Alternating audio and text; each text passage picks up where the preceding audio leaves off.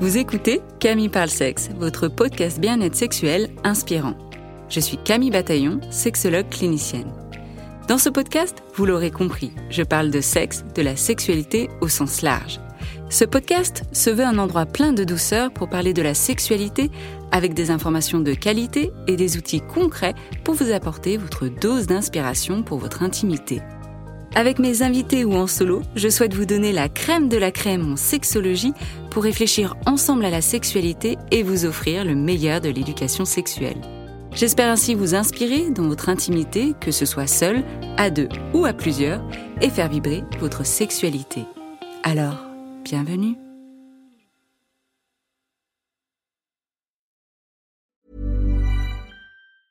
I'm Sandra, and I'm just the professional your small business was looking for. But you didn't hire me because you didn't use LinkedIn jobs. LinkedIn has professionals you can't find anywhere else, including those who aren't actively looking for a new job but might be open to the perfect role, like me.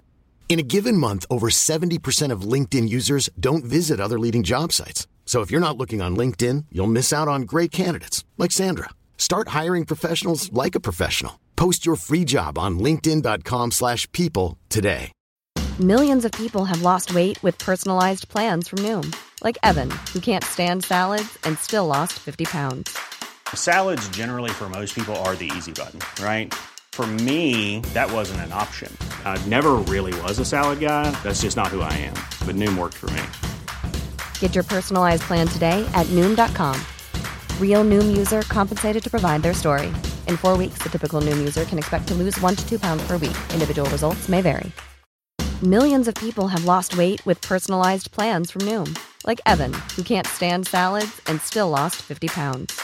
Salads, generally, for most people, are the easy button, right?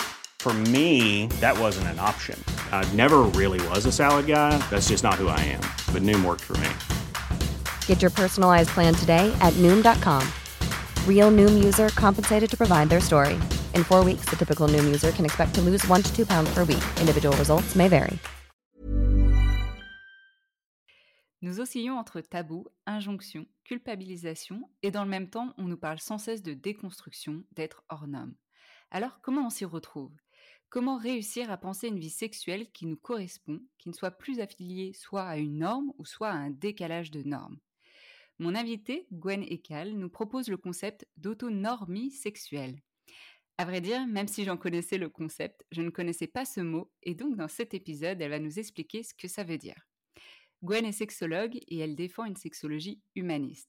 Elle est présidente de l'association Les Sexosophes et grâce à son bagage initial d'enseignante spécialisée, elle forme les professionnels à l'éducation à la sexualité. Gwen, bienvenue sur le podcast. Ah, Merci Camille et merci de m'avoir invitée. Je suis ravie d'être ici. Et ben avec plaisir pour euh, cette, euh, ce grand baptême puisque tu m'as dit que c'était la première fois que tu faisais un podcast. C'est ça, c'est ma première fois, donc euh, voilà, c'est un dépucelage de podcast, on va dire. On revient à ce concept de dépucelage, hein, peut-être même. C'est ça. Mais, euh, donc, on va revenir sur le concept d'autonomie euh, sexuelle pendant tout l'épisode. hein, on va en parler en long et en large. Mais avant ça, est-ce que brièvement, tu peux nous dire ce que c'est l'autonomie sexuelle? Oui, alors simplement, on peut dire que l'autonomie sexuelle, ben, c'est créer et avoir sa propre norme sexuelle. Euh, en fait, j'ai repris ce terme d'autonomie qui correspond à un concept euh, développé par Barapola dans son livre Femmes hors normes. Et c'est vrai qu'aujourd'hui, on conçoit toujours nos vies affectives et sexuelles toujours en comparaison avec les normes. Il y a d'un côté les, les normes, euh, les relations dans les normes, comme par exemple les relations monogames, hétérosexuelles, et puis d'un autre côté, les relations hors normes comme le trouble, le polyamour, etc. Et d'ailleurs, euh, les réseaux sociaux nous montrent bien qu'on est dans, un, dans une société qui remet encore toujours euh, les normes au centre de, bah, de nos vies sexuelles, parce que d'un côté, il y a des personnes qui vont revendiquer leurs écarts à la norme, et d'autres personnes mais qui vont se chercher, chercher euh, dans quelles étiquettes elles se situent, etc. Et c'est vrai que le concept d'autonomie sexuelle, pour moi, il va plus loin que cette simple définition d'avoir une sexualité à soi, puisque vivre son autonomie sexuelle, c'est aussi sortir des questions d'identité euh, pour entrer dans une affirmation personnelle de soi, de sa vie sexuelle, en ayant conscience de toute l'architecture de notre, de notre société, qui peut être politique, capitaliste, colonialiste, enfin vraiment patriarcale, qui va créer un système avec des normes, des dictats et des injonctions. Mais pour moi, c'est pas la même chose que la déconstruction. Je reviens sur ta présentation. C'est différent dans le sens où, dans l'idée de déconstruction, ça impliquerait la notion que on est construit et puis à un moment, bah, on se déconstruit, c'est-à-dire qu'on se décale, on se déforme, on se transforme par rapport à notre construction initiale. Alors qu'avec l'idée d'autonomie, l'idée c'est pas de se déconstruire, mais c'est de se construire une norme à soi. Et donc cette norme, elle sera toujours complexe, elle sera toujours évolutive. Elle n'est pas figée. Il n'y a donc pas un moment où on est déconstruit et un moment où on est construit. C'est vraiment l'idée de se connaître toujours à l'instant euh, présent, de connaître sa vie sexuelle, sa norme sexuelle, pour pouvoir agir en fonction de soi, en fonction de ses désirs, à l'instant T. Et donc, du coup, ça va évoluer. Donc, on n'est jamais déconstruit, en fait. Bah oui, parce qu'en plus, en ce moment, il y a vraiment toute une question sur. faut arrêter d'appeler les gens, ou surtout là, les hommes déconstruits, ça veut rien dire parce que on est en fait en soi, soit, enfin, tout le temps en construction ou déconstruction, mais en fait, c'est une trame, quoi, d'apprentissage par rapport à, à, sa vie sexuelle. Et tu parlais justement d'étiquette aussi, de se connaître et de se connaître à cet instant T, de repenser aussi bah, qu'est-ce qu'on souhaite dans notre sexualité.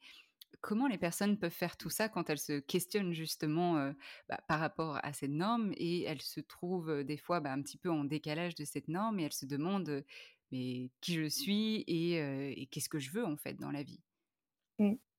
Bah, c'est vrai que c'est assez complexe. Pour moi, il y a plein de choses à faire.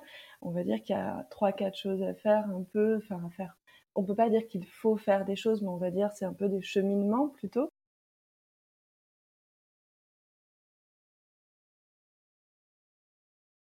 Donc la base pour euh, commencer à se lancer dans son autonomie euh, sexuelle, c'est vraiment de s'ancrer sur ses émotions et euh, l'écoute de soi, c'est-à-dire se connaître soi-même. Et donc pour ça, il faut avoir, il est nécessaire d'avoir une bonne connaissance de soi, une bonne conscience de soi. Et ça va passer par comprendre son histoire personnelle, comprendre l'influence de cette histoire personnelle sur notre vie affective et sexuelle. C'est aussi comprendre les modèles d'identification auxquels on se rattache et aussi toutes les choses qu'on met en place pour se faire valoir. Par exemple, ça peut être euh, pourquoi j'ai besoin de parler de ma vie sexuelle aux autres, euh, en quoi cela me donne de la valeur aux yeux des autres, pourquoi j'ai envie d'avoir une vie sexuelle épanouie en fait. Euh, qu'est-ce que ça signifie, qu'est-ce qu'on met derrière? Et donc, c'est aussi comprendre euh, les masques, les personnages des fois que l'on aime jouer pour se sentir aimé. Cela peut passer par un personnage ultra militant ou euh, d'ailleurs un personnage justement qui est très normé et qui répond à tous les codes de la société. Mais l'important, c'est pas le personnage, c'est vraiment ce qu'il représente et ce qu'il dit de nous. Et donc, créer sa propre norme sexuelle, c'est avoir aussi conscience des moments où on joue des rôles, euh, des moments euh, où on joue euh, des, personnages et de comprendre pourquoi on a envie de jouer ces personnages-là. Mettre en place sa propre norme sexuelle, c'est surtout pour soi et c'est au-delà du regard des autres.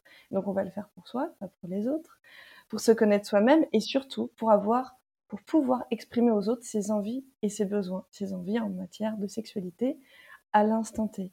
Et donc vivre sa vie, sa propre norme sexuelle, ça va passer à la fois par la compréhension du monde qui nous entoure, l'impact qu'il a sur nous, mais surtout par l'écoute de soi et de ses émotions. Si on se questionne perpétuellement sur qu'est-ce que je ressens et de quoi j'ai envie à l'instant T, au plus profond de soi, on fait des choses pour soi parce qu'elles nous touchent dans notre corps et parce qu'elles nous émeuvent. On ne les fait pas parce qu'il faut le faire. On ne le fait pas pour plaire aux autres. Et on va pas faire donc l'amour pour paraître libre, ou pour faire plaisir à son partenaire, on va le faire pour soi parce qu'on en a envie. Euh, et donc, si on place au centre de sa vie ses émotions, et bien du coup, on va vraiment utiliser cette émotion comme une boussole pour agir vers ce vers quoi on veut aller, et on va euh, suivre euh, nos intuitions, nos émotions positives pour aller vivre sa sexualité ou pas, et de faire en fonction de ce qui nous fait plaisir. Les émotions comme boussole, j'adore. Et tout ce que tu décris, en fait, c'est vraiment vers ce quoi enfin, ce qu'on souhaite en fait pour tout le monde dans, dans, leur sexualité. Et en même temps, on le voit bien à quel point c'est difficile, même en sachant ça, de se détacher du regard des autres ou même de se détacher de faire plaisir en fait à son ou sa partenaire et de vivre, comme tu disais, de vivre sa sexualité pour soi, on se rend compte que souvent les, gens sont prisonniers en fait du regard des autres, de cette pression sociétale. Comment on fait, au-delà évidemment, hein, tu disais de se connaître, mais déjà de se détacher de ces regards-là et de cette pression et de ce je dois faire quelque chose en fonction de ce que la société me dit de, faire, quoi. Mmh. Bah, c'est très difficile. Donc déjà, déjà, il n'y a pas vraiment de recette. Je pense que chacun va trouver sa recette à soi. L'idée dans l'autonomie sexuelle, c'est vraiment de, d'essayer de prendre le courage d'être soi et d'être soi à l'instant présent, c'est-à-dire de pas de pas aussi se raccrocher surtout dans le passé ou le futur. Souvent, les personnes vont se dire, euh, moi, euh, quand ils, ou elles débutent leur vie sexuelle, ils vont se dire, moi, je voudrais euh, être comme ça, rentrer dans tel ou tel code, et donc ils vont essayer d'aller vers ça. Donc ils vont essayer d'être quelque chose en fonction d'un idéal et non pas vis-à-vis de eux, de juste leurs envies à eux. Et donc, on se crée comme ça tout le temps en fonction de, de, ces, de ce besoin qui est humain, en fait, du besoin d'être aimé, d'être reconnu, d'être valorisé, et donc d'avoir conscience déjà de ses besoins, d'avoir conscience de comment on fonctionne, et d'ensuite d'avoir le courage d'être soi à l'instant T. Et pareil, de pas de pas toujours projeter sur le passé, le futur. C'est-à-dire qu'on a notre propre norme sexuelle et affective, elle est à l'instant T. On a une norme à 20 ans, ce sera pas la même que quand on sera jeune parent, tu es jeune maman donc tu sais ce que c'est, mhm. euh, ou quand on aura 50 euh, ans, ça va évoluer tout le temps, ça évoluera au cours d'une journée, et si on est capable de se connaître soi-même, l'idée c'est vraiment de dire connais ta norme affective et sexuelle, connais-toi, toi-même, et agis en fonction. Et ose te définir tel que tu es, tel que tu ressens tes émotions, euh, et non pas en passant par des étiquettes, finalement on n'en a pas besoin, mais de oser euh, se définir et d'oser l'affirmer face à l'autre. Donc c'est à la fois la conscience de soi, de l'affirmation de soi, et ça c'est quelque chose de très difficile, parce que moins on a confiance en soi et moins on va réussir à s'affirmer face aux autres et plus on va essayer du coup de caler sa vie sexuelle et affective bah, au regard d'une société, qu'elle soit qu'on soit hors norme ou dans les normes d'ailleurs. Parce que l'idée c'est qu'avec sa propre norme sexuelle à soi, on n'est pas, on cherche pas à savoir si on est en dehors ou dans les normes. On est soi, c'est tout. Ouais.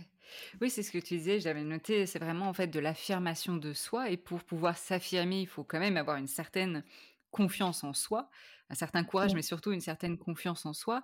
Et ça, ça va dépendre de plein de facteurs aussi, bah, déjà de l'enfance, de l'éducation, de l'entourage, et puis ensuite de soi, du développement aussi personnel. Est-ce que c'est possible de s'affirmer comme ça dans sa sexualité quand on la débute? Et, quand on la débute, sous-entendu, bah, c'est quand on est aussi un, peu plus jeune dans la vingtaine, début vingtaine. Bah, eh bien, c'est tout est possible. Est-ce que c'est facile? Je dirais c'est pas facile, c'est plutôt quelque chose de difficile parce qu'on se construit toujours avec le regard de, l'autre et on a envie d'être aimé, on a envie d'être valorisé, c'est un besoin humain. C'est-à-dire l'interaction avec autrui, c'est quelque chose qui est très important. Euh, une des plus grandes peurs, ça va être d'être invisible aux yeux des autres ou de ne pas se sentir exister. Donc, c'est très difficile de réussir à s'affirmer. Alors là, mon, mon côté enseignante spécialisée a envie de dire que bah, c'est quelque chose qui se construit, euh, qu'on construit en tant que grâce euh, à l'héritage familial, euh, parental, grâce aussi à l'école, grâce à toutes les personnes qui peuvent entrer en interaction avec des enfants, des adolescents, qui entrent dans leur vie sexuelle et affective. Et c'est pour ça, souvent, par exemple, quand je fais de l'éducation à la sexualité, je dis souvent parler du consentement, c'est bien. Mais en fait, si c'est juste faire un cours sur le consentement, ça sert pas à grand chose. Parce qu'en fait, les jeunes, ils comprennent très vite que s'ils ont envie de dire non, ils doivent dire non. Le problème, il n'est pas là. Le problème, il se situe dans l'affirmation de soi. Est-ce que les, est-ce que les jeunes, est-ce que les, les personnes sont capables de dire non? Et si oui, comment ils peuvent le dire? Comment ils peuvent s'affirmer? Parce qu'en réalité, si on n'est pas capable de dire non déjà dans le quotidien, dans tout un tas de petites choses, on ne pourra pas réussir à dire non dans le cadre sexuel. Donc ça, c'est valable à la fois pour les adolescents, mais pour les adultes aussi. C'est-à-dire comment je suis capable de m'affirmer déjà en dehors de sa vie sexuelle et affective, comment je suis capable de m'affirmer face aux autres, face au regard de l'autre? Est-ce que j'ai besoin euh, d'étiquettes? Est-ce que j'ai pas besoin d'étiquettes? Est-ce que j'ai besoin de crier haut et fort comment je suis? Est-ce que j'en ai pas besoin? Qu'est-ce que ça me fait de voir si on arrive à rester soi et à rester soi sans euh, vaciller si une personne nous dit euh, tu es comme ça, tu dois pas faire ci, tu dois pas faire ça. Est-ce qu'on est capable de rester authentique? Et ça, ça passe aussi par la prise de conscience des jeux de rôles qu'on a dans la vie tous les jours en fait, et où, certains peuvent parler de masques, et donc des jeux de rôle, des masques que l'on peut se mettre. On va être une personne différente au travail, dans sa vie intime, euh, dans son rôle de mère, et à chaque fois on a des rôles différents. Et donc je pense que déjà si on a conscience de, son héritage, de la manière dont on a été aimé, de, comment on, a, essaye de se sentir valorisé et des rôles qu'on peut prendre dans sa vie, déjà ça nous aide à mieux percevoir euh, comment on peut s'affirmer au quotidien. Et c'est vrai que dans l'autonomie euh, sexuelle et affective, en tout cas en sexologie, en sexothérapie, on amène, je dis on, c'est dans le cadre de l'association et moi en tant que sexologue, j'amène les personnes à, à, se définir sans étiquette en fait, en essayant de se détacher aussi justement des étiquettes pour essayer d'être juste soi. Mais c'est plus difficile. Il y a plein de choses sur lesquelles je vais rebondir. Je te laissais, je te laissais parler, mais j'aimerais que tu parles de ton association. Mais avant ça, sur le fait où tu parlais aussi du consentement. Et pour les, et donc, ok, il y a l'affirmation de soi, mais il y a la connaissance de soi, comme tu disais, parce que des fois, bah, enfin, si on se connaît pas bien, si on n'est pas sûr de ce qu'on aime ou de ce qu'on n'aime pas, on peut très bien dire oui comme dire non, mais en fait, sans vraiment être certain ou certaine de ça. Donc, D'où l'importance effectivement de, faire tout ce cheminement-là d'apprentissage de soi et donc de se détacher aussi de ce qu'on peut attendre de soi et qui des fois on peut se dire bah, en fait on attend de moi en tant que jeune femme dans, un couple hétérosexuel que je fasse plaisir à mon partenaire parce que c'est par la sexualité que je me sentirai aimée sans me poser la question de est-ce que j'ai envie de telle pratique, etc. Quoi. Et il y a vraiment ce sentiment aussi bah, de normes, en fait, c'est d'être visible au sein d'un groupe, parce que c'est important. Et en fait, c'est de faire comme ce que fait le groupe. Mais comment on sait ce que fait le groupe bah, C'est ce que les, les, représentations des médias, de la société, ce qu'on va entendre.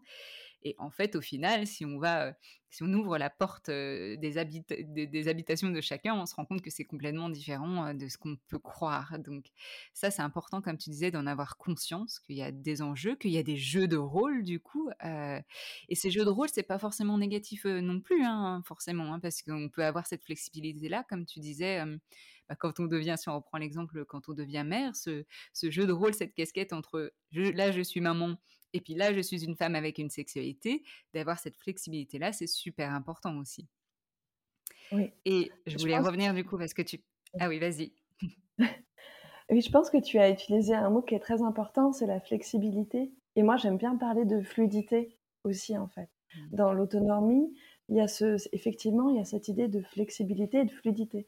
L'important, c'est pas de dire il faut ou il faut pas faire c'est oui, on a, on joue tous des rôles de toute façon, mais c'est effectivement, est-ce qu'on est fluide, est-ce qu'on est flexible dans ces rôles-là? Est-ce qu'on est fluide dans notre perception du monde, notre perception du corps, notre perception du plaisir, du désir, et d'amener un peu de la fluidité, de la créativité, pour ne pas s'enfermer dans, bah, dans, des, dans des étiquettes, dans des normes, dans des nouveaux dictats, et finalement euh, je trouve que le mot fluidité, en tout cas moi, c'est un de ceux que j'associe le plus avec flexibilité à l'autonomie. Donc euh, voilà. ok, fluidité. Et hum, alors, que, donc tu es présidente de l'association euh, Les Sexosophes. Est-ce que tu peux nous dire un petit peu plus les objectifs de cette association? Pourquoi tu l'as créée? Qu'est-ce qui s'y passe dans cette association? Oui. Alors l'association euh, Les Sexosophes, c'est une petite association, hein, euh, toute modeste, que euh, j'ai créée il y a à peu près deux ans maintenant. Et en fait, c'est parti de... alors, avant MeToo, il n'y avait pas encore d'espace pour parler autour de la sexualité, etc. Donc j'ai commencé à mettre en place ça de manière informelle. Sauf que je me suis séparée, donc du coup j'ai arrêté de mettre en place ces espaces-là. Et après, quand j'ai repris de la force, j'ai eu envie de créer une association pour formaliser un peu les choses.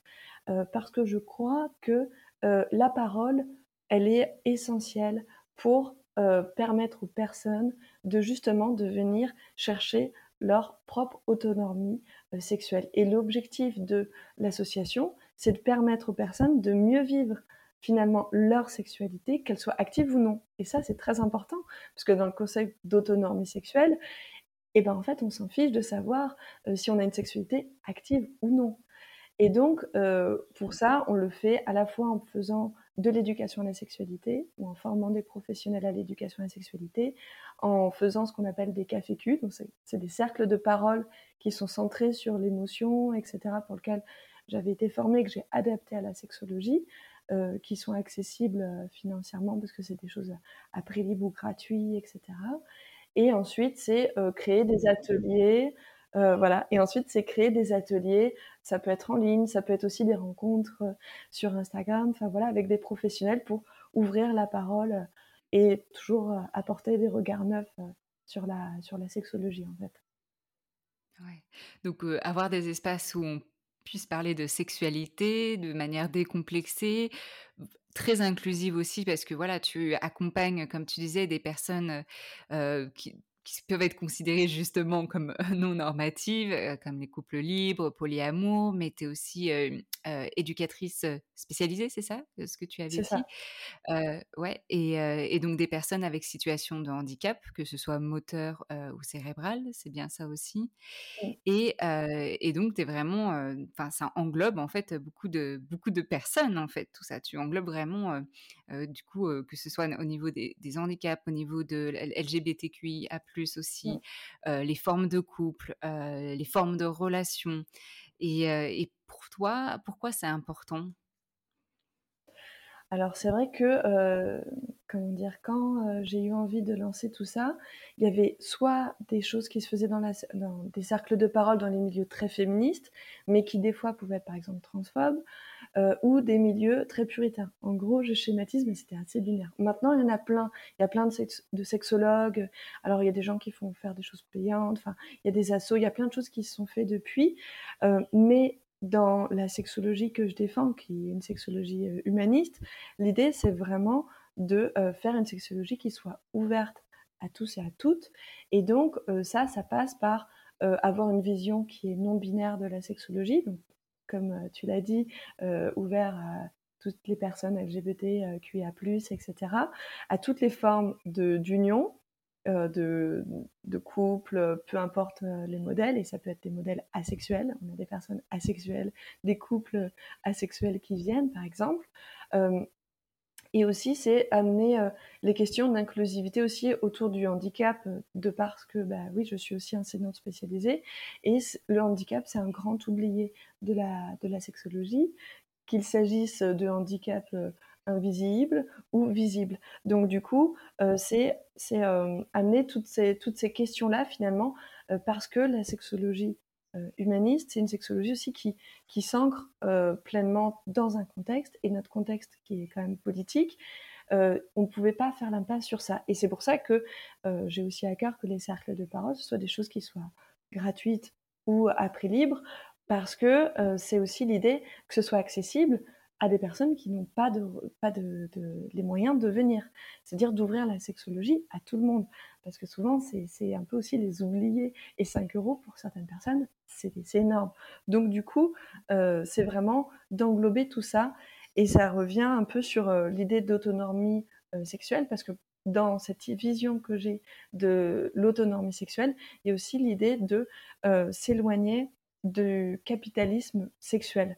Et donc ça, ça passe par euh, la vision euh, très capitaliste de la sexualité euh, dans laquelle on met, on grandit et qui continue encore aujourd'hui. Et c'est vrai que depuis MeToo, il y a eu une très forte libéralisation de la sexualité, mais en même temps, une très forte marchandisation de la sexualité.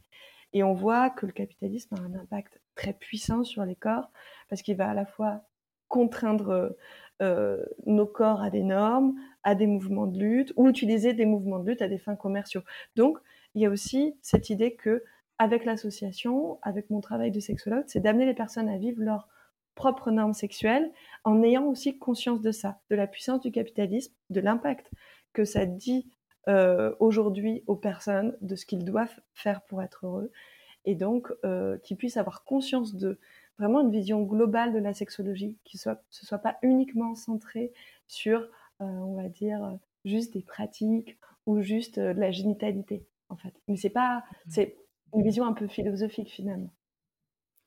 Ouais, mais j'adore parce que c'est tout l'enjeu de ce podcast aussi, et c'est pour ça que tu fais partie de mes invités, c'est de dézoomer par rapport à la sexualité, d'arrêter de se concentrer sur le génital et des pratiques, des techniques et des recettes spécifiques, de dézoomer tout ça et vraiment de penser et d'amener une réflexion, une conscientisation. Et c'est tout le travail que, que, tu fais. Donc c'est pour ça que c'est super intéressant et, c'était important pour moi que tu puisses bah, parler de, tout ça justement sur le podcast.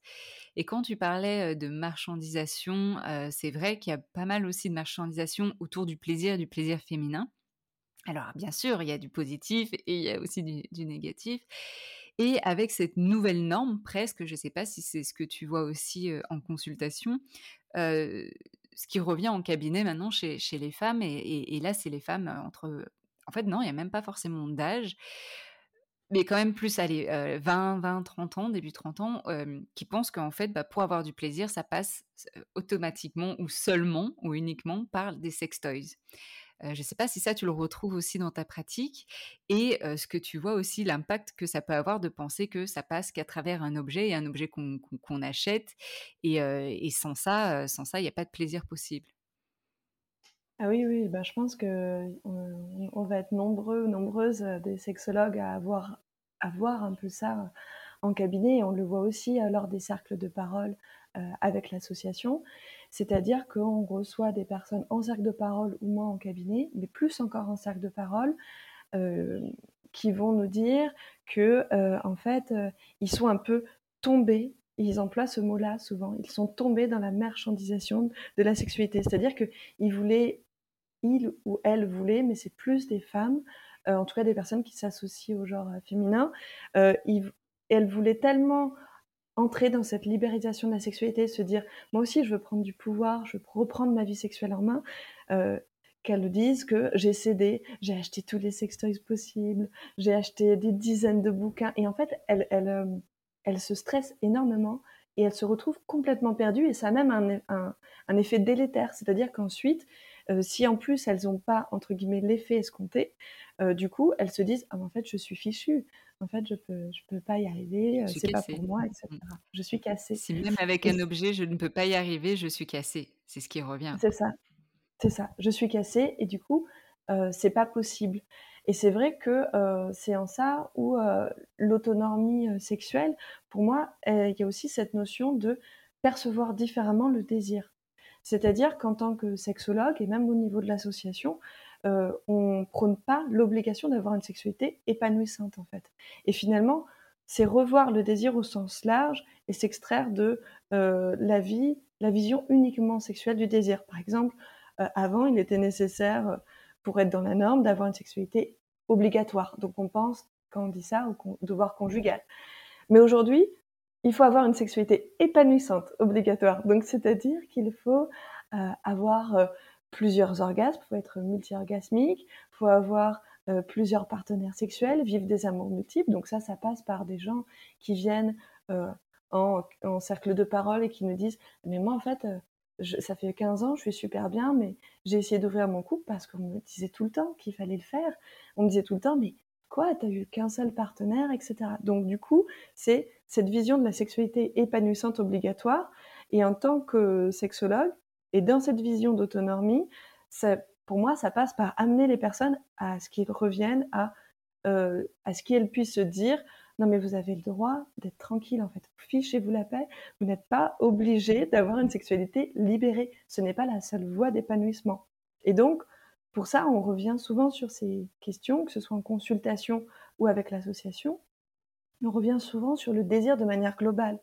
Et beaucoup de personnes peuvent très bien vivre sans sexualité et sans sexualité épanouie. Parce que le désir, ça peut être entretenir des relations amicales riches et fortes, ça peut être s'entretenir dans le plaisir de l'art culinaire, de la musique, euh, de, de, prendre du plaisir ailleurs. Mais le dernier tabou, selon moi, un des derniers tabous reste la non-sexualité. Et donc, euh, on est aussi dans ce concept d'autonomie et de capitalisation. Ça revient vachement euh, mettre en cause cette, ce capitalisme finalement sexuel où on va nous dire pour être heureux, il faut consommer de la sexualité. Et consommer de la sexualité, c'est presque, je vais faire un, stéréotype, mais c'est presque avoir un clitoris un pendentif, avoir plein de sextoys, euh, plein d'amoureux, pas être libertin parce que c'est un peu sale. Non, c'est plutôt avoir plein d'amoureux euh, et pouvoir ressentir plein d'orgasmes à la fois. Et là, du coup, on se dit, euh, ah oui, ça, on est libéré. Alors qu'en réalité, euh, l'autonomie, c'est vraiment cette idée, on ouvre son cœur au désir, au plaisir.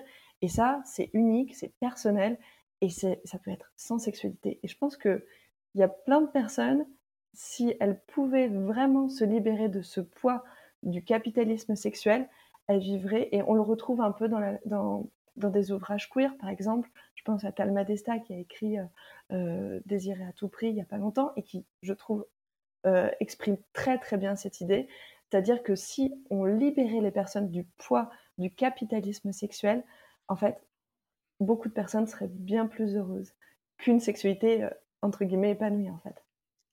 Ouais, en fait, ça serait ça, la, vraie libéralisation de la sexualité, c'est qu'en fait, soyez juste heureux, peu importe ce que vous faites être dans votre sexualité. Et que, comme tu disais, euh, on est aussi dans une société euh, performative où on doit être dans le faire, justement, euh, faire l'amour, faire du sexe, euh, faire des rencontres, faire, faire, faire. Et souvent aussi en séance, c'est dire, mais on peut oublier un petit peu ce faire et être déjà dans la sexualité avant de penser le faire. Et être dans la sexualité, c'est déjà penser la sexualité. C'est euh, fantasmer. C'est enfin, vraiment la créativité au niveau euh, cérébral avant même que ça passe par le corps aussi des fois. Et tu disais un truc aussi qui, m'a vraiment intéressé sur cette injonction, où au début c'était l'injonction à avoir une sexualité, donc effectivement le devoir conjugal. Et aujourd'hui, en fait, finalement, sans s'en rendre compte, on en rajoute d'autres, qui est effectivement d'avoir une sexualité, et en plus, il faut qu'elle soit épanouissante et satisfaisante. Et c'est vrai qu'avant notre interview, quand je relisais du coup ce que je mets sur mon site internet au prisme de cette autonomie, c'est vrai que je disais, voilà, j'accompagne les individus, les personnes qui souhaitent enrichir leur vie intime. Et alors, moi, je peux comprendre ce concept, mais enrichir, en fait, finalement, comme traduction pour les personnes, ça va être bah, plus satisfaisante, avec plus de rapports, etc. Et donc, ça me fait réfléchir à peut-être employer d'autres mots, ou alors à être explicite dans, le sens de dire la sexualité, peu importe comment vous la vivez ou non aussi, hein, parce que tu parlais aussi des personnes asexuelles, des personnes, des couples qui sont très heureux aussi sans sexualité, et, pour beaucoup de personnes, ça paraît inconcevable, alors que il y a beaucoup de couples en fait finalement, s'ils arrivent à se détacher de ce, on doit avoir une sexualité, seraient super heureux en fait de vivre leur couple sans sexualité, mais parce qu'ils se rattachent à, on doit absolument avoir une sexualité, et quand on leur pose la question, bah, est-ce que ça leur donne envie d'avoir une sexualité, est-ce qu'ils sont heureux sans sexualité, souvent ils vont dire bah oui, on est heureux sans, on est très satisfait comme ça. Et bah alors très bien, continuons comme ça et sans se rajouter une pression supplémentaire. Donc comme tu disais en fait, si les gens pouvaient se détacher de ces normes-là, en fait, seraient heureux tout simplement. C'est ça. Réussir à se détacher, c'est quelque chose de très difficile et c'est d'autant plus difficile que avec notre vision du monde et notre monde capitaliste, on n'a pas intérêt à ce que les gens ne consomment pas. Donc, on a plutôt intérêt à vendre aux personnes euh, des sex toys, à leur montrer euh, euh, comment ils peuvent faire pour avoir tout le temps plus de plaisir, etc., à faire 10 000 livres pour avoir la clé de tout ça, alors que finalement, il y a tout un tas de personnes, je pense que la société, serait vraiment différente. En tout cas, le rapport à la vie sexuelle serait différent si on s'autorisait à à pouvoir vivre le plaisir et le désir, mais autrement. Et tu as utilisé un mot que j'aime beaucoup, c'est la créativité. Et dans l'autonomie euh, sexuelle, euh, moi, c'est un mot que j'utilise beaucoup parce que pour moi, euh, créer sa propre norme sexuelle et affective, c'est remettre justement de la créativité. C'est-à-dire, c'est trouver de nouvelles, manières de faire, de, des nouvelles manières de faire qui nous correspondent. C'est-à-dire des nouvelles manières de prendre du plaisir avec son corps, avec ses sens, avec ses émotions, avec sa sensibilité. Et ça, bah oui, pour certaines personnes, ça passe par des fétichismes et des fantasmes et des pratiques euh, intensives. Et pour d'autres, ça passe par juste l'art, la contemplation, la cuisine, par euh, tout un tas de, d'émerveillements qui sont pas sexuels. C'est aussi euh, dans la créativité, c'est trouver une nouvelle de nouvelles manières d'entrer en relation, de vivre l'amour, de nouvelles manières de consentir. Tu en parlais dans ton podcast sur le consentement que j'ai écouté. C'est aussi ça, c'est trouver de nouvelles manières de euh, consentir, de montrer, d'exprimer, de communiquer. Euh, par exemple, j'ai écouté un podcast il n'y a pas longtemps là, de Cinéden Sublime qui parlait des 10 degrés de l'amour. Et avec Alain Héril, ils ont créé, entre guillemets, un nouveau degré de l'amour, Euphoria. Et clairement, c'est dans une démarche hyper euh. C'est-à-dire ils, elles avaient envie de créer un nouveau degré de l'amour, ils ont créé ça. Ça, ça va peut-être changer, c'est juste pour eux, c'est juste pour le plaisir, mais c'est euh, l'envie de créer une nouvelle forme d'amour, ils l'ont fait. Et donc, je pense qu'avec cette idée d'autonomie euh, sexuelle et affective, c'est vraiment l'idée de s'autoriser à être soi, à vivre les choses pour soi à l'instant T, et ça c'est vraiment important parce que ça évolue et il faut pas se renfermer dans des carcans.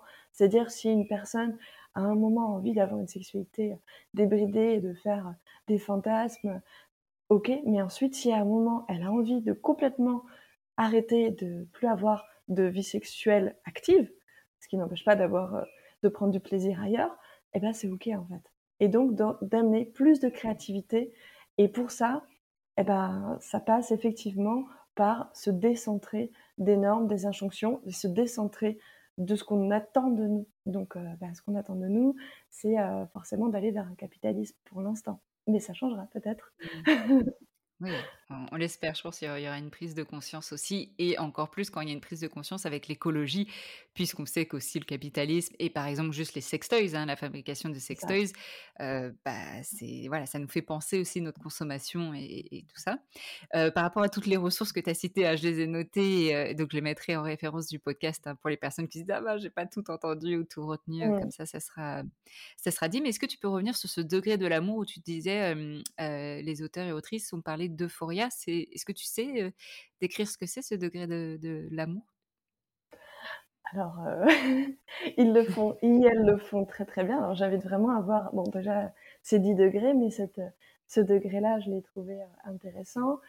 Euh, je pourrais pas le décrire aussi bien qu'ils, ils, elles l'ont fait, mais c'est un peu euphoria, c'est un peu l'idée de vivre un instant justement, enfin en tout cas quelque chose, une forme d'amour qui va être un peu dans l'euphorie, justement, quelque chose de très intense, mais qui va pas durer, qui va vraiment être très puissant, euh, très fort et euh, dans un instant un peu éphémère, un peu quelque chose de magique qui va être un peu en dehors, euh, en dehors du, du monde, en dehors de vraiment quelque chose un peu, quelque chose de puissant qui va être vraiment, voilà, éphémère, alors qu'il peut durer plus ou moins longtemps selon les personnes, mais avec cette idée vraiment d'euphorie, de magie. Enfin, bon, je veux pas en dire plus. Je préfère vraiment inviter à écouter, oh, mais oh, oui, on, écoutera ça. Et, du coup, ça me venait la question aussi est-ce que là, on s'adresse.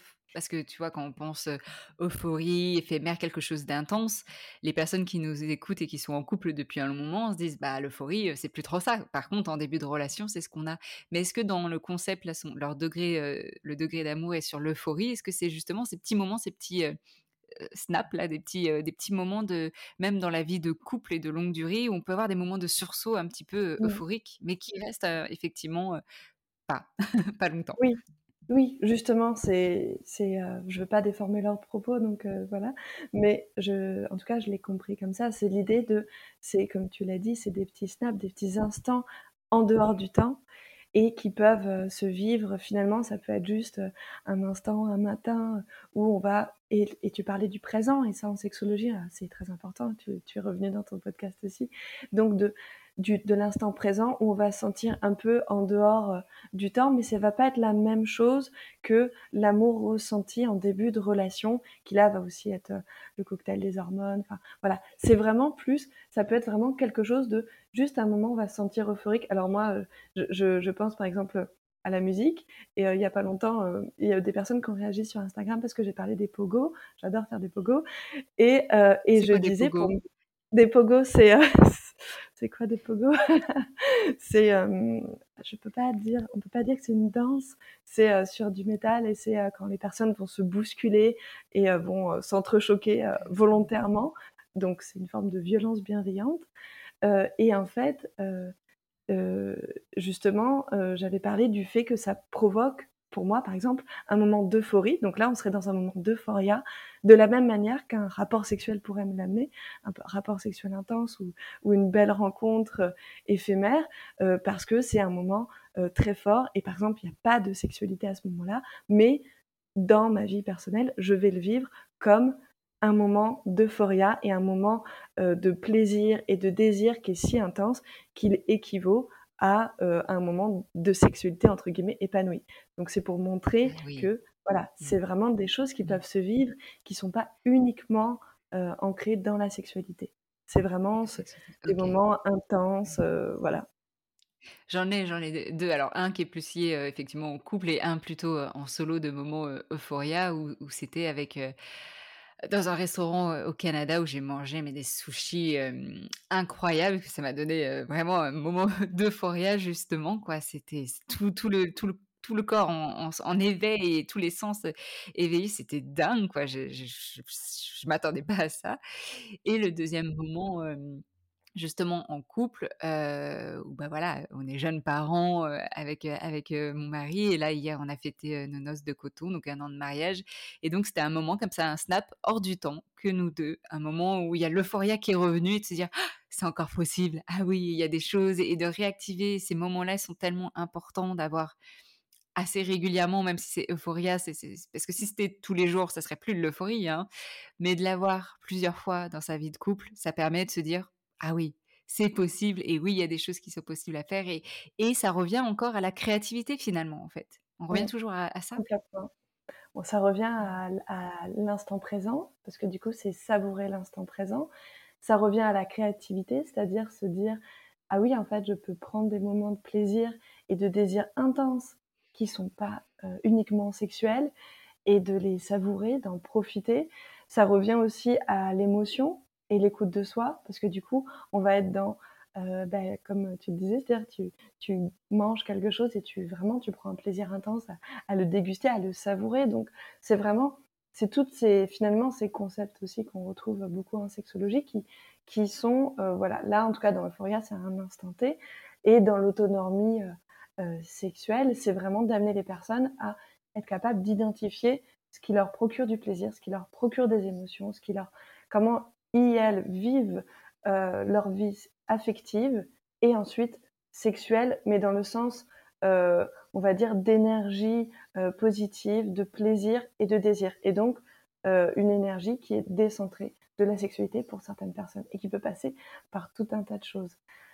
donc ça, c'est vraiment quelque chose qui me semble, qui me semble très présent, en dehors de normes, en dehors des étiquettes, donc c'est pas facile quand même. Ouais, oui, ça on a, bien compris. Je pense que les gens qui nous écoutent disent des fois peut-être ah bah c'est bien beau tout ça, mais c'est difficile.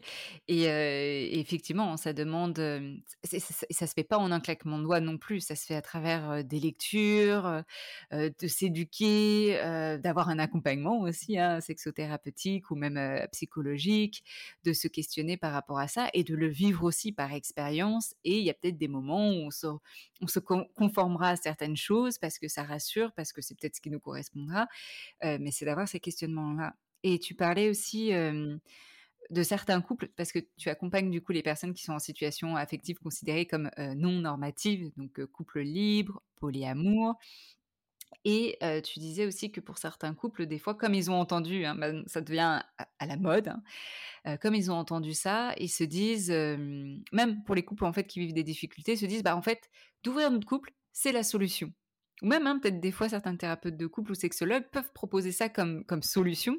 Alors, bien sûr, que ce soit polyamour, ouvrir son couple, ça demande quand même des bases, ça demande plein de, choses et on va pas détailler là.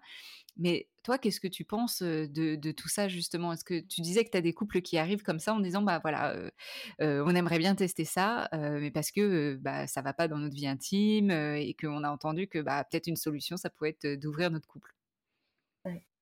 Oui, ça, il y en a, il y en a quand même beaucoup. on en a beaucoup, on en a aussi beaucoup qui viennent lors des cercles de parole, etc.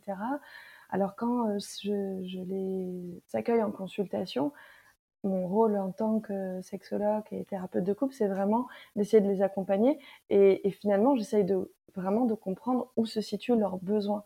Et en fait, parfois, ils se rendent compte que euh, leurs besoins, ils se situent pas là où ils les imaginent en fait. Et de, de, aussi, il y a aussi toute une part d'éducation, c'est-à-dire de, de pouvoir leur donner les outils sur, pour qu'ils puissent comprendre euh, comment se situer par rapport à tout ça et de les amener vraiment sur sur tout un travail de réflexion et de pas pas venir à ça juste en, on va dire, en réponse au rejet euh, du modèle patriarcal exclusif. Euh, parce que pour beaucoup, maintenant, il y a un peu la dichotomie de ah ouais, t'es pas libre parce que tu es exclusif. Alors qu'en fait, non. La liberté sexuelle, et, ben, en fait, c'est dans la tête. C'est quelque chose que l'on vit en soi. C'est pas quelque chose que l'on vit concrètement. Et on peut se sentir tout à fait libre en couple exclusif. Donc du coup, on va beaucoup travailler, enfin, en tout cas, je vais les amener à travailler pour qu'ils puissent comprendre à quels endroits se situent leurs envies, leurs besoins, et ça tourne souvent autour des questions de liberté, pour qu'ensuite euh, ils puissent comprendre aussi que, en fait, la solution du juste euh, euh, s'ouvrir, c'est pas une vraie réponse à la liberté. Parce qu'en vérité, il y a plein de couples libres qui le sont pas du tout. Et ça, mais vraiment, c'est, c'est, j'ai envie de dire, c'est même une majorité des personnes. C'est-à-dire que, en fait, par exemple aussi, les personnes vont se mettre des, bah, j'en reviens aux étiquettes, mais c'est vrai que les personnes vont souvent se mettre des très fortes étiquettes. Euh, je suis polyamoureux, je suis libertin, et donc dans ces étiquettes-là, ils, ils et elles ne vont pas s'autoriser à faire ou ne pas faire certaines choses parce qu'ils elles veulent répondre. Quoi, par exemple? À des normes, bah, par exemple, ça peut être des personnes du milieu euh, libertin qui vont se, se, refuser d'avoir des émotions et des sentiments. Ce qui est quand même très compliqué à partir du moment où on partage de l'intimité avec une personne, surtout si c'est régulier. Euh, ou euh, ça peut être des polyamoureux qui finalement vont pas s'autoriser à vivre certains fantasmes sexuels, justement s'il n'y a pas de sentiments. Enfin, là, je prends volontairement un peu des stéréotypes, mais en fait, assez rapidement, les personnes viennent un peu avec un bagage euh, qui souvent est un peu un bagage plein de stéréotypes et avec cette vision et puis avec aussi beaucoup de, c'est vrai que euh, y a beaucoup d'éducation entre guillemets qui est fait sur les réseaux sociaux, mais qui est souvent une éducation ultra personnelle. Sauf que ben, le personnel, on le sait en tant que sexologue, ça suffit pas pour accompagner des personnes. Et donc les personnes, si elles, elles font les choses juste par mimétisme, se dire bon ben moi j'ai ouvert mon couple, mais je l'ai ouvert de telle manière parce que euh, je pense que c'est comme ça. Euh, je vois plein de gens qui font comme ça. Ça veut ça veut rien dire. En fait, les réponses elles sont vraiment personnelles à chacun. Dans la sexologie, c'est vrai pour tout. Elles sont personnelles. Donc il y a des personnes qui ont besoin de règles, d'autres qui n'ont pas besoin de règles, d'autres qui ont besoin euh, d'ouverture physique, d'autres pas d'ouverture. Enfin, il y a vraiment mille et une manières de faire. Et donc, ça demande un vrai travail. Et c'est pas juste en suivant par mimétisme qu'on peut se retrouver. Donc de réussir à ne pas se perdre là-dedans, c'est pour ça que moi, les personnes qui viennent, en tout cas, je fais aussi tout un travail, euh, surtout depuis, euh, depuis quelques années, euh, tu l'as dit, c'est vrai qu'il y a des choses qui sont plus, entre guillemets, à la mode. C'est pas à la mode, mais en tout cas, c'est plus présent sur le terrain, comme le, mot ou le concept de polyamour.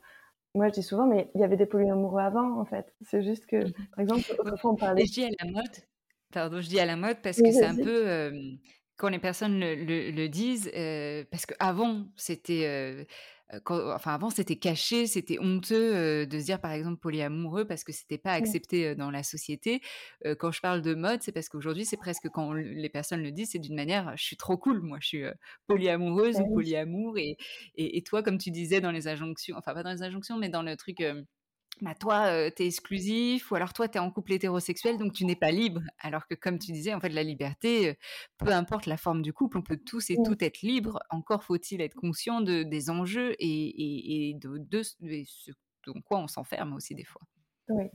Oui, oui, complètement. Bah, tu tu as raison. C'est sûr qu'il y a des personnes qui vont plus, du coup, le revendiquer. Ça a des avantages très positifs, mais c'est vrai que moi, je je reviens souvent avec les personnes et je leur dis souvent: «Il faut» alors moi, je mets tout le monde dans le mot libertin, dans le sens philosophique du terme, c'est-à-dire et même pour les personnes exclusives, c'est-à-dire qu'il y a plein de libertins exclusifs, mais c'est-à-dire qu'ils ont une philosophie de la liberté sexuelle qui est présente et ils le vivent dans leur vie quotidienne, même s'ils sont en couple exclusif. Donc je le mets dans un gros mot étiquette euh, et je, je, leur dis souvent, les polyamoureux existaient avant, il y a plein de gens qui existaient avant, même dans le milieu du libertinage, enfin, des choses, encore on revient à la notion de fluidité, c'est-à-dire de ne pas tomber mmh. dans un carcan, dans quelque chose qui au dans final va dans les étiquettes, qui va au final euh, nous, nous enfermer euh, à ça. Et c'est vrai que euh, quand j'accompagne des personnes, je les amène beaucoup à travailler sur l'idée de qu'est-ce que vous avez envie pour vous, pour votre couple, pour votre union, s'ils sont plusieurs, euh, mais sans mettre d'étiquette. Parce que finalement, une étiquette, c'est vrai que ça peut donner du pouvoir, mais il y a quand même un fort risque d'enfermement. Et plus les personnes vont défendre leurs étiquettes corps, corps et âme, plus elles prennent de place dans leur identité, et plus ensuite ça va être difficile de s'en éloigner. Euh, et plus finalement on va se rigidifier. J'ai un exemple tout, tout bête, j'ai un post il n'y a pas longtemps là sur la, les femmes libérées euh, sexuellement aux yeux de la société. Et il y a plein de gens qui m'ont répondu en MP, en message privé, pardon, qui m'ont dit ah oui, mais par contre, euh, là, vous avez mélangé le libertin et les polyamoureux, alors que je suis désolée, mais c'est pas la même chose. Mais en fait, c'est pas le sujet. Une personne libérée, elle est libérée, c'est presque déjà c'est philosophique, c'est conceptuel, et on s'en fiche du milieu. En fait, peu importe le milieu. Donc du coup, ça montre qu'on va facilement se, on va facilement se rigidifier. Euh, et euh, c'est vrai que euh, Barbara Pola, dans son livre, elle dit une citation que j'aime bien. Elle dit finalement l'invisibilité à l'ère des médias, c'est presque une, sortie un peu obligée de la norme parce que c'est parfois un hors-norme qui est plus réel et efficace que l'hypervisibilité, qui là va être associée à l'exception, qui va être associée à l'extravagance, à l'excentricité, c'est difficile à dire.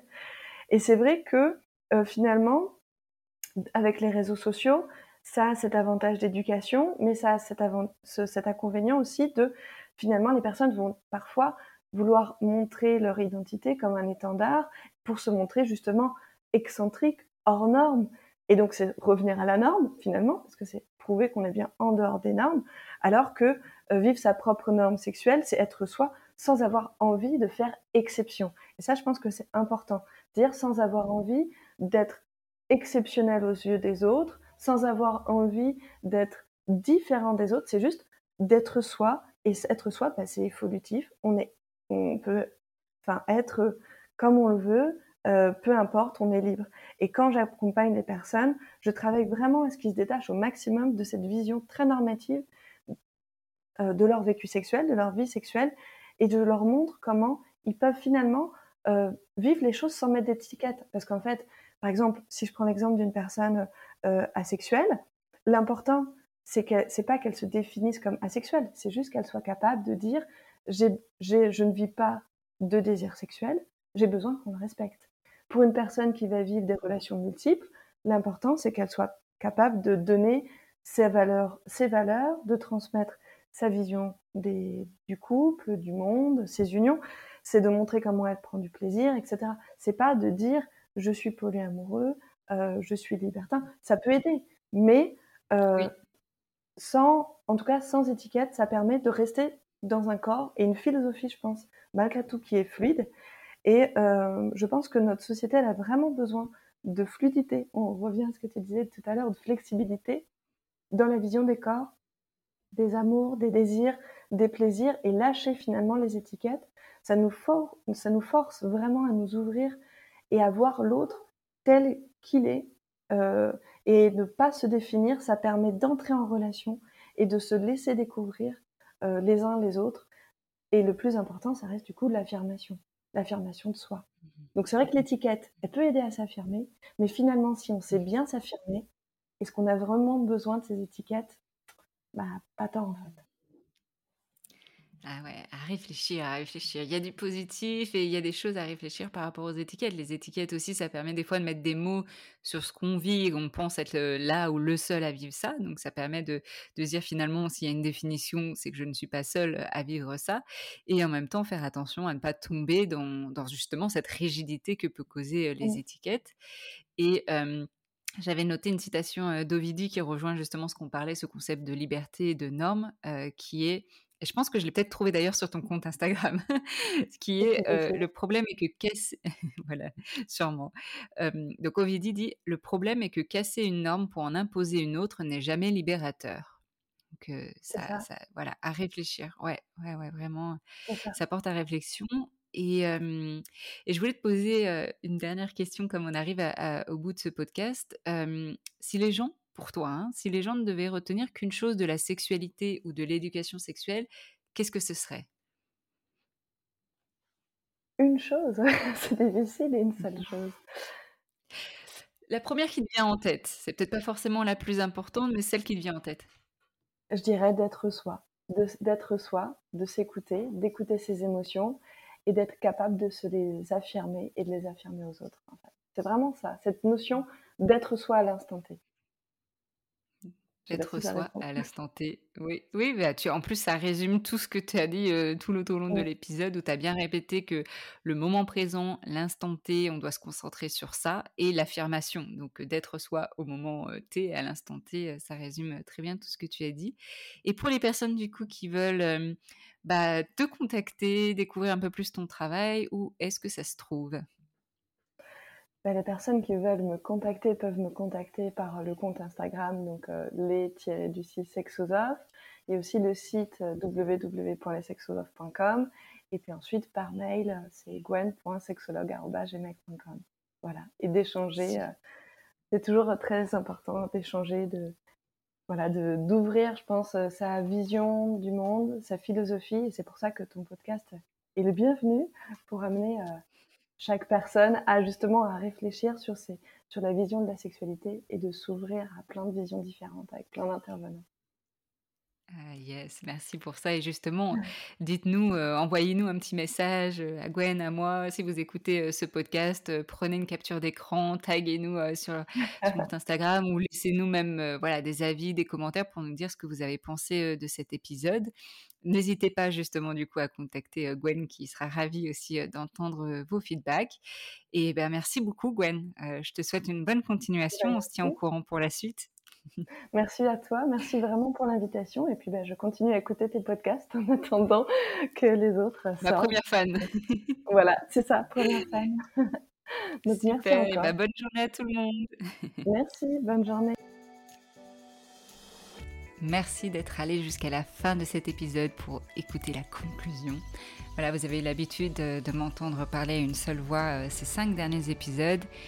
Et au bout du cinquième, je me suis dit, allez, j'ai envie d'inviter d'autres personnes, j'ai envie de vous faire partager d'autres voix, d'autres inspirations, d'autres manières peut-être de penser, de venir enrichir tout ce qu'on peut vous offrir euh, dans la sexologie. Et j'ai bien fait, j'ai bien fait pour euh, vous proposer le meilleur de la sexologie, la crème de la crème comme je l'appelle. Voilà, dites-moi ce que vous avez pensé de cet épisode avec Gwen, avec ce concept d'autonomie euh, sexuelle. Dites-le nous euh, en DM, comme je le disais, sur nos pages Instagram, les Sexosoph, ou bah, ma page, Camille par le sexe. N'hésitez pas aussi à le dire avec des étoiles sur Spotify ou sur Apple, avec des commentaires, à le partager autour de vous, à des personnes euh, de votre entourage, peut-être des personnes euh, qui euh, partagent peut-être pas cette vision-là de la sexualité, vous voulez leur ouvrir cette porte, ou des personnes qui au contraire se retrouvent là-dedans et ça ferait du bien de, l'entendre aussi.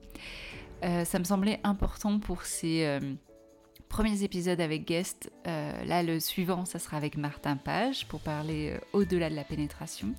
Et donc vous voyez euh, vraiment ces, deux premiers épisodes avec Guest, j'avais envie de vous proposer euh, un partage de ma vision de ce qui est important par rapport à ce, podcast, qui est de penser la sexualité, de penser la norme sexuelle et euh, de s'affranchir aussi, de pouvoir s'affranchir de cette norme avec ce concept que vous avez entendu d'autonomie sexuelle. C'est tout l'idée de ce podcast à travers les différents euh, invités euh, que vous allez entendre, que vous puissiez vous découvrir, apprendre des choses, réfléchir, questionner, même remettre en question hein, peut-être ce que je vous partage ou ce que vous pensez aussi, pour être en toute autonomie euh, sexuelle, vous créez votre propre norme sexuelle à cet instant T. En attendant de revenir dans vos oreilles, je vous souhaite comme d'habitude de belles expériences intimes. À tout bientôt.